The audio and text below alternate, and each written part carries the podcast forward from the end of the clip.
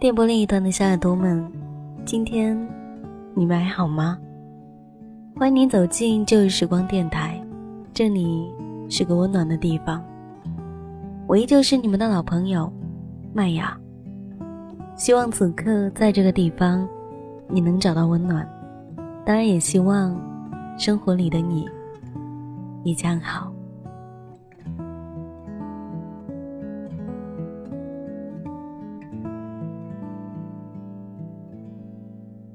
我的工作伙伴是一大堆的年轻孩子，包括我自己。上班的时候，我们每天说着一些无关痛痒的笑话，一边面对一大堆的项目，苦不堪言。偶尔会来一次聚会，无非就是每个人压着内心里所有的烦闷，还有各种事情，痛苦的、甜蜜的，然后聚在一起说说笑笑。谈生活，谈理想，谈感情，但是只要不谈工作就好。今天有一个同事和我说，跟女朋友分手了。我问他为什么，他说，女朋友怪自己太忙，没有太多时间陪他，觉得心里空荡荡的。他说，这样的爱情还不如不要。还说，因为对方的父母也不太同意。所以趁着还没有爱得太深，早点分开比较好。他苦笑地说：“两个月，爱得不太深，两个月也爱得不太久，这样也挺好。”我亲眼见证他的两段爱情，第一段，因为爱得太久，兴许是因为太过熟悉对方了，觉得生活越来越平淡，受不住内心的煎熬，所以分开了。第二段。当他想要好好的对待一段感情，想要认真考虑结婚这个问题的时候，对方却因为太过不熟悉而离开了。面对这样的他，我说了一句：“节哀顺变。”因为那个时候我真的找不出别的话来安慰他。感情的事情只有自己最清楚所有的来龙去脉，在那个时候，我觉得我说什么都显得多余。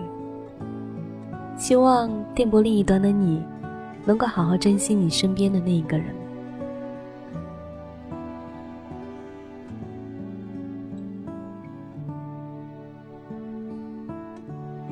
本期的旧日时光，麦雅要跟大家分享一篇文字，来自于沈思义。这是我第一次读他的文字，因为每一次都觉得他应该是一个非常成熟的人。所以一直以来认识很久，也没有问他要过任何的一篇文稿，但是偶然间有一天遇上了，嗯，他自己说他会写一篇，然后让我帮他录出来，所以很感谢他能够给我这一次机会，也希望以后会有更多合作的时候。这一期的节目可能有点长，但是希望所有的小耳朵。能够认真的听我把这个故事讲完，我想你一定会收获到一些什么，或多或少都会有。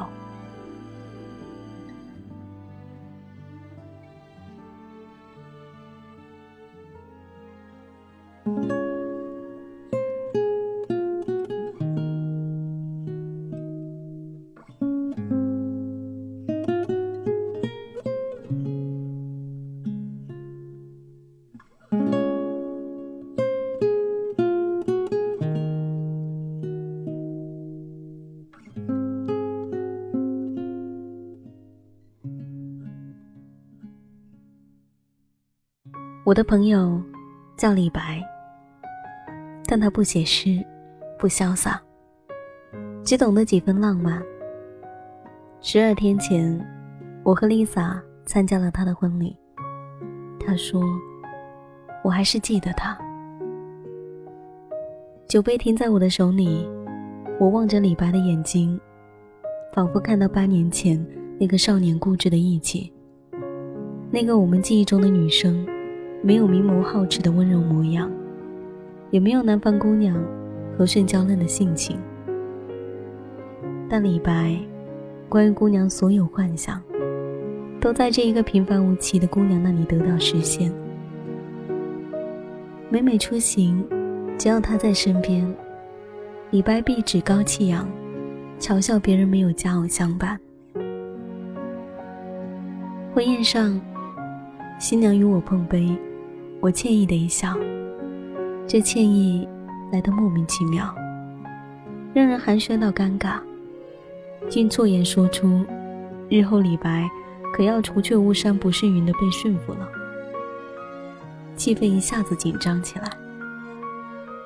李白仰起头，饮尽了杯中的烈酒，说：“哪有什么曾经沧海难为水啊？”他人一笑，而我沉默了。我喝掉杯中的酒，又给自己倒满。八年前，李白在北京这个陌生的城市里混得黑天白地，漫无目的的失去着，也意想不到的收获着。我相识李白时，那个温柔而又暴烈的姑娘，已经陪在了他的身边。他或许就是李白唯一的收获，最后，也成为了李白全部的诗句。彼时两人每天朝九晚五，不乏厌倦，但李白的浪漫总能与生活的疲惫相互抵消。那是毕业后的第一年，我们各自打包有关北京的记忆，该封存的封存，该整理的整理，该延续的。延续。北京已经是我们人生旅程中的一个过客，我们也曾经是北京的过客。我们的青春已找到地方安放了，而人生的旅程还将继续延长。李白携着那个姑娘留在北京，谋了一份微弱收入的工作，住在阴暗湿冷的地下室。冬天。李白帮他暖热踩在雪地里那双冰冷的脚丫。夏天，他帮李白洗净醉意袖口的酒渍。两人迎合着淹没于尘埃的故事，上演着卑微的爱情。三个月前，我接到李白的电话，说我要结婚了。我在电话的另一边，望向我的爱人。紧紧握住了 Lisa 的双手，对李白说：“好事儿，恭喜。”十二天前，踏入红地毯的新娘不是他，那个半李白左右的姑娘不见了。我一脸的惊愕，恨不得冲上台去，挥起拳头打翻他的虚伪。我从未询问过李白和那个姑娘何时起，何时分。只记得李白对他许下过无数的承诺：一场婚礼，一生相爱，然后花九块钱领证，买一栋房子，管它大小，只要足够放下一张床，能在下雨的夜里承受彼此身体的重量。而今，他在台上的一句“我愿意”，将所有青春里最美好的茧刺破了。以为固若金汤的承诺，也如同一声声山谷的回响，烟消云散。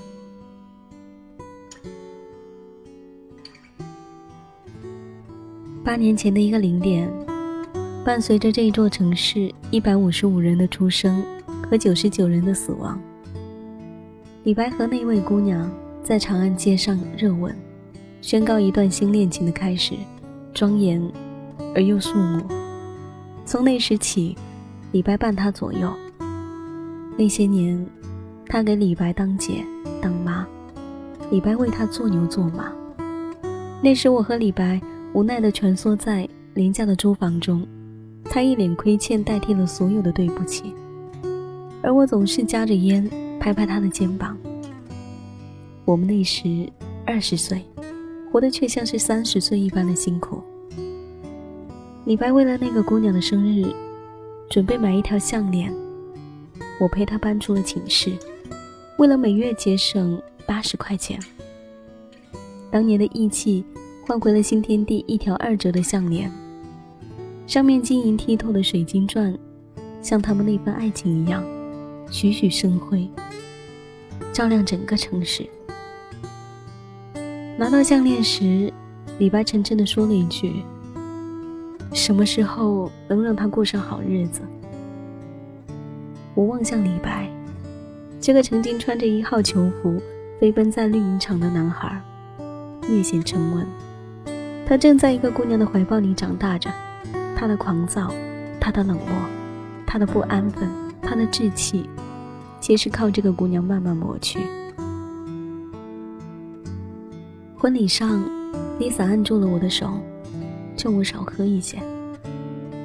面对这一场李代桃僵的婚礼，我对丽萨说：“我们结婚那一天，李拜许诺那个姑娘，会给她更宏大的婚礼，一生铭记。可惜，他没做到。世事无常，你能在我身边，真好。”而后。丽萨笑了，比新娘笑的还要幸福。婚礼中途，李白电讯我留下，我手牵 Lisa，像是炫耀，告诉李白，我娶了我爱的女人，而你拿全部，成全了一场将就。毕业时，李白问那个姑娘，他们的感情该如何处置？那个姑娘毫不客气地扇了李白一巴掌。说：“你是我男人，你问我怎么办？”后来李白告诉我，那天晚上那个姑娘睡在天桥，面对这个陌生的城市，除了李白，她一无所知。除了李白的温度，每一张面孔都是零下一度。那晚之后，那个姑娘大病一场，持续了北京的整整一个秋天。李白将她接出学校，两人每天亲密无间，却默契着，闭口不谈日后这残酷的现实。来年的夏天，悄无声息的逼近，最后的分崩离析不会赦免任何一个人。姑娘的病症慢慢痊愈了，似乎有了力气再去扇李白一个巴掌，告诉李白：“我要嫁给你。”可是没有。那个姑娘在阴暗湿冷的地下室，佝偻着身体，抱着雪来的诗念道：“冬天来了，春天还会远吗？”李白停下手中的笔，俯身给那个姑娘盖好被子，说：“再远，我们都要在一起。”第二年的春天，李白决定带她留在北京。那个姑娘与她的父亲大吵一架，推掉家里的婚配媒妁，一意要与李白生生世世。那时候两个人就像武侠小说里的私奔，以天为盖，地为炉，一身豪气，提刀孤行，相依为命，好不义气。婚宴酒过三巡，菜过五味之后，李白短讯说：“半小时后。”三楼见。我示意 Lisa 准备离席。我习惯的牵着 Lisa 的手，和当年李白牵着那个姑娘如出一辙。我离开北京的前一天，我们三个人站在国贸的楼顶，俯瞰着整个北京。李白挽着那个姑娘的腰身，低头亲吻。我站在一旁，像个观众一样，满意情绪。我想，他们就这样开始生活了，没有任何人的祝福，甚至遭受非议。日后那个姑娘会把百褶裙变成围裙，在狭窄的厨房烧一份可能会胡椒的饭菜。李白会把队长的囚服留在青春里，一身西服，打着好看的领带，叱咤风云。那个姑娘。总有一天，领着一双乖萌的儿女，站在他父亲面前，证实自己的选择没有错。李白总有一天也会出双入对，让更多人羡慕、效仿。那些年，我所有的祝愿与憧憬，都留在北京四季都不会停的风里。他们无论何时何地，总能感受得到。李白避开了众人，挣脱了新娘，与我和 Lisa 在三楼私会。我和 Lisa 站在走廊等他，紧握彼此的手，真害怕一场无常的事实将我和他分开。李白见到我们时，眼神落寞，松了松领带，伸手找我要了一支烟。直到打开房门，我们都在等对方先开口，或我的质问。或他的解释，可是都没有。我们各自怀着忐忑落座，Lisa 紧紧抱住我的臂膀。也许是这一举动，勾起了李白平波万里往事中的风浪。李白说，他以前也这样抱我。那天，我们在楼上，避开了下面欢庆的喧闹，谈了好久。下楼时。新娘一人趴在桌子上，疲惫的朦胧欲睡。李白凑过身去，将新娘吻醒。两人的模样，像极了八年前李白承诺里的他和她。新娘责怪他悄无声息的消失，不理客人闲欢。李白不置可否，示意曾经的一切都已结束，新的生活席卷而来。李白说：“没有任何预兆，也没有任何原因，那个姑娘就与他分离了。我离开之后半年，他们的生活异常的艰难。李白除了在一家不景气的公司工作之外，又额外寻找到了一份兼职，勉勉强强，两人得以维系平凡的生活。那个姑娘开始素面朝天，戒掉咖啡和香水，生意的面包成了家常便饭。”一天，他们准备合欢入睡，那个姑娘匆匆穿起衣服，走出房门，接了一个至今李白都不知是谁打来的电话。从那开始，李白与她不断的出现分歧，偏执和抱怨充盈着举手投足之间，仿佛彼此活着就是对自己的侮辱。李白的爱不再有吻，那姑娘的爱不再有声。两人共处一个屋檐，却成了最熟悉的陌生人。李白问我：“你大学时常说的那句话是什么？”我说：“青春的爱情，无疾而终是最好的结局。”李白激动的迎合说：“对对对，我们就是这样。”那一段冷战之后，沉默带来了爆发，也带来了死亡。那个姑娘没有任何预兆离开了北京，李白全当作是一场只不过比之前较严重的闹剧在上演罢了。每天一个人早睡昏起，洗衣吃饭，渐渐不习惯时，李白拨通手机，却传来绝望的空号。李白站在原地，手足无措，他冲出房间，却漫无目的的在街上奔跑，车流如虹。人潮涌动，李白的呐喊，随着北京四季都不会停止的风，消失在空洞的远方。那段时间里，李白失去了那个姑娘所有的联系方式，然后他疯狂的给她写信，最终换来那个姑娘父亲的一个字：滚。李白预料到了所有的不测，例如那个姑娘会嫁人。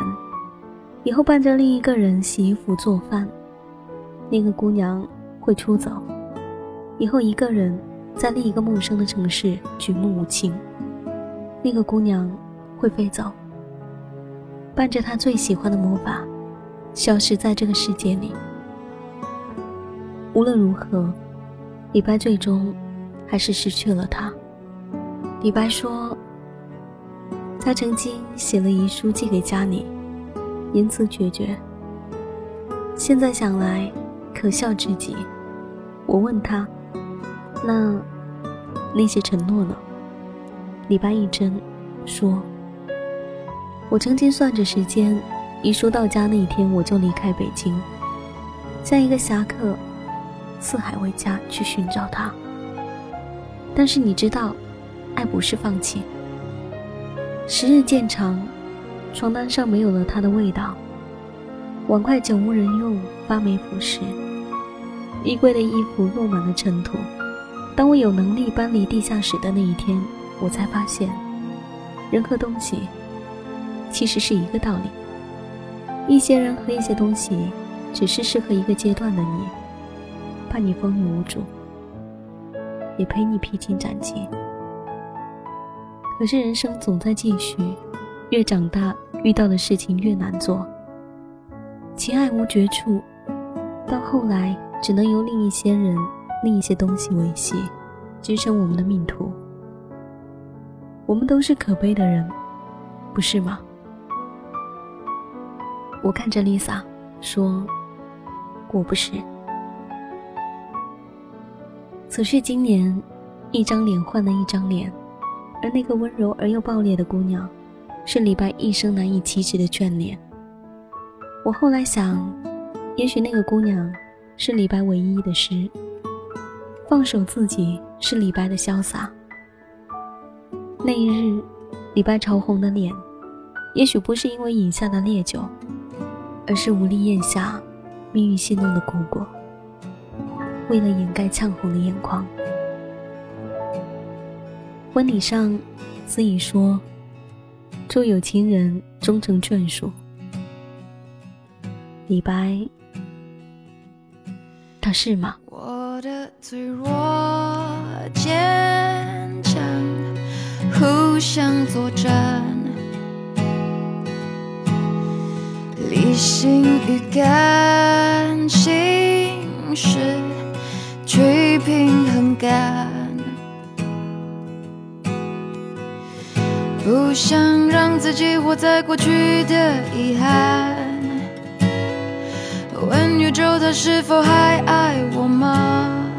这问题早就有答案。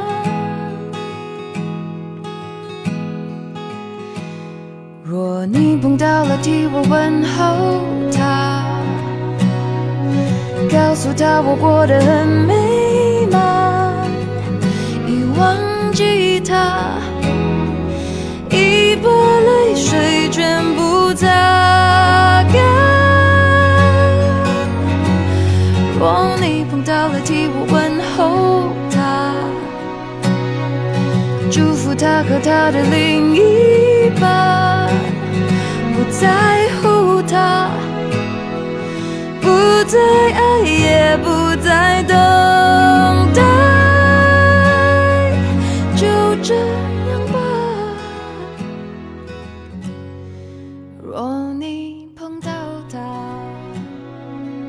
这里是旧日时光，我是麦雅，感谢你的聆听。喜欢我节目的朋友可以关注腾讯微博或是新浪微博 DJ 麦雅。告诉我你的心情，或是来自于你的故事。同时，你也可以加入到我的听友互动五号群，三九零九四六九幺三。感谢你的聆听，我们下一期再见，拜。黑夜白天颠倒，造成困扰。常在最乐观时突然跌进沮丧，为何失恋后想恢复那么困难？只好找些